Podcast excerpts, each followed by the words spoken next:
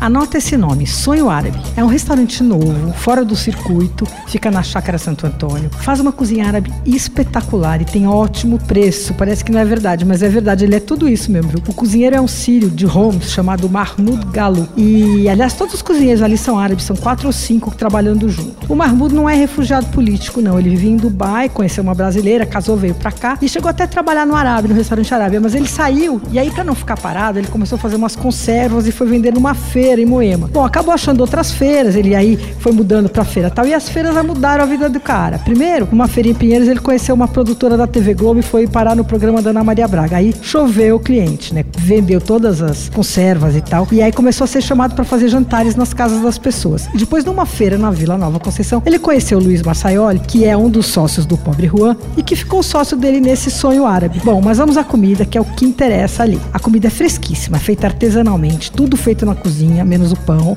que eles compram. E o restaurante funciona em esquema de buffet. Os pratos ficam numa travessa, né, umas travessas de louça, dá vontade de comer tudo, assim. É inevitável você fazer um prato frio e depois voltar pro quente, porque não vai caber, você vai querer pegar tudo. Assim, ó, tem duas versões de baba ganoush. Tem uma tradicional, que é a pasta de berinjela defumada, misturada com tahine e tal. Tem uma outra levíssima que eu nunca tinha comido. Ela é feita só com a berinjela defumada e grãos de romã, azeite e aqueles temperos árabes. A romã dá um contraste azedinho, assim, ao baba ganoush, fica espetacular. O hummus tem duas versões também. Tem uma simples e tem uma temperada com azeite, páprica e mais umas especiarias sírias. Mas a coalhada é um caso à parte, é uma das melhores da cidade. Na minha opinião, ela só rivaliza com a do Arábia. E eu achei isso assim que eu provei, e daí descobri que as duas são feitas com a mesma equação de temperatura e tempo em que a coalhada fica escorrendo. Isso aí é o que determina, né? Bom, tem quibe cru, tem várias saladas, tem fatuche, tabule.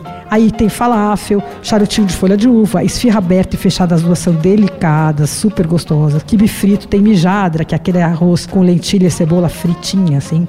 E aí tem os espetinhos kafta, michui, eles são feitos numa churrasqueira na cozinha. E tem também o shawarma, sabe aquele que é também chamado de churrasquinho grego? Aquela carne que fica girando? São dezenas de fatias de carne marinada, assim, empilhadas, e aí ficam girando no espeto, e o cara vai e corta verticalmente, assim, é uma delícia. Ali ela é recheio de um sanduíche, que é um pão folha enrolado, bem bom. Agora, melhor de tudo, sabe quanto custa comer tudo isso no dia de semana? 48 reais e no sábado 59. É, por enquanto eles abrem só para o almoço, mas a ideia é começar a fazer a la carte e servir e também fazer à noite. Anota o endereço. O Sonho Árabe fica na rua Alexandre Dumas, 1541, na Chácara Santo Antônio. Em maio deve começar a abrir à noite também e, e eles devem ter um delivery em breve. Você ouviu Por Aí. Dicas para comer bem com Patrícia Ferraz, editora do Paladar.